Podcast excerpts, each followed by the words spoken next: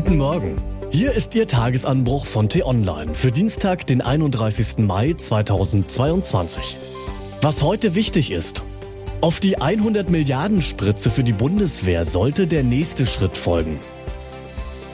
Geschrieben von T-Online-Chefredakteur Florian Harms. Unter Mikrofon bin heute ich, Till Schibitz. Die Bundeswehr hat eine Schraube locker. Wobei nicht nur eine, viele eigentlich. Klapprige Kampfflugzeuge gammeln vor sich hin. Hubschrauber werden zu Ersatzteillagern degradiert und sogar ihre Winterunterbüchs müssen die Soldaten selbst mitbringen. Würde Deutschland morgen angegriffen werden, Gott bewahre, dann könnte unsere Trümmertruppe dem Gegner wohl keine zwei Wochen standhalten. Doch Putins Angriffskrieg auf die Ukraine löst nun eine echte Kehrtwende aus.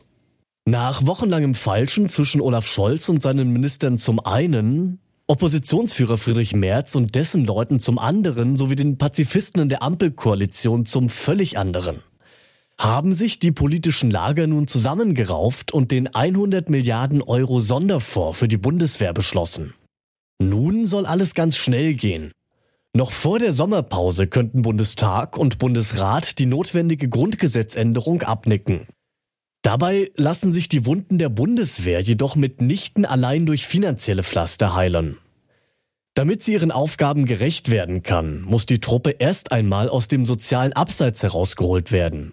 Denn anders als beispielsweise in den USA ist das Ansehen der Soldaten hierzulande ziemlich mies und schwankt irgendwo zwischen Ignoranz und Bedauern.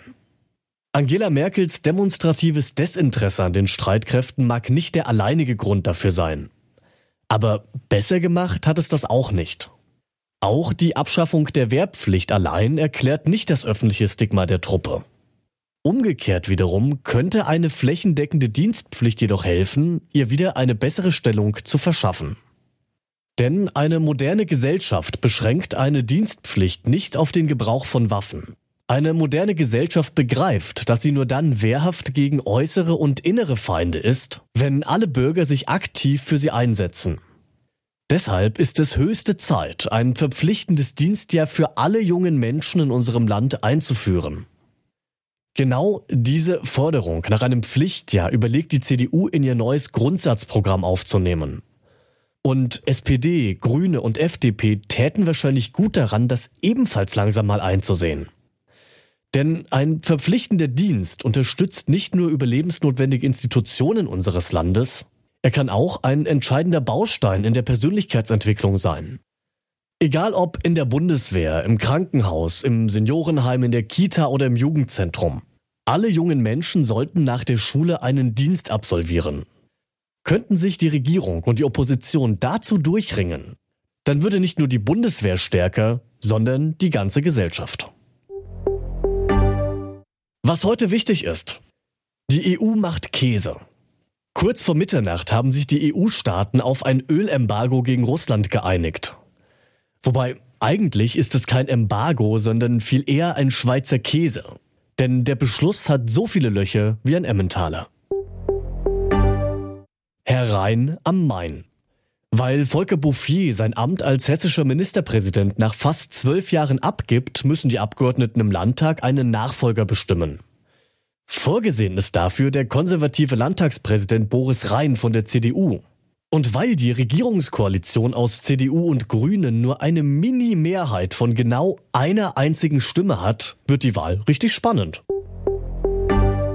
Und es geht ums Geld. Der Bundestag beginnt seine Haushaltsberatungen. Zur Debatte stehen die Etats der Ministerien für Wohnen, Finanzen, Familie und Verkehr. Und was ich Ihnen heute besonders empfehle, bei uns nachzulesen, ist die neue Kolumne von Christoph Schwennecke.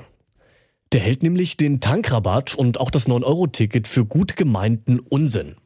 Den Link dazu finden Sie in den Shownotes und alle anderen Nachrichten gibt es auf t-online.de oder in unserer App. Das war der T-Online Tagesanbruch, produziert vom Podcast Radio Detektor FM. Immer um kurz nach 6 am Morgen zum Start in den Tag. Auch am Wochenende. Danke fürs Zuhören. Ciao. Ich wünsche Ihnen einen frohen Tag. Ihr Florian Harms.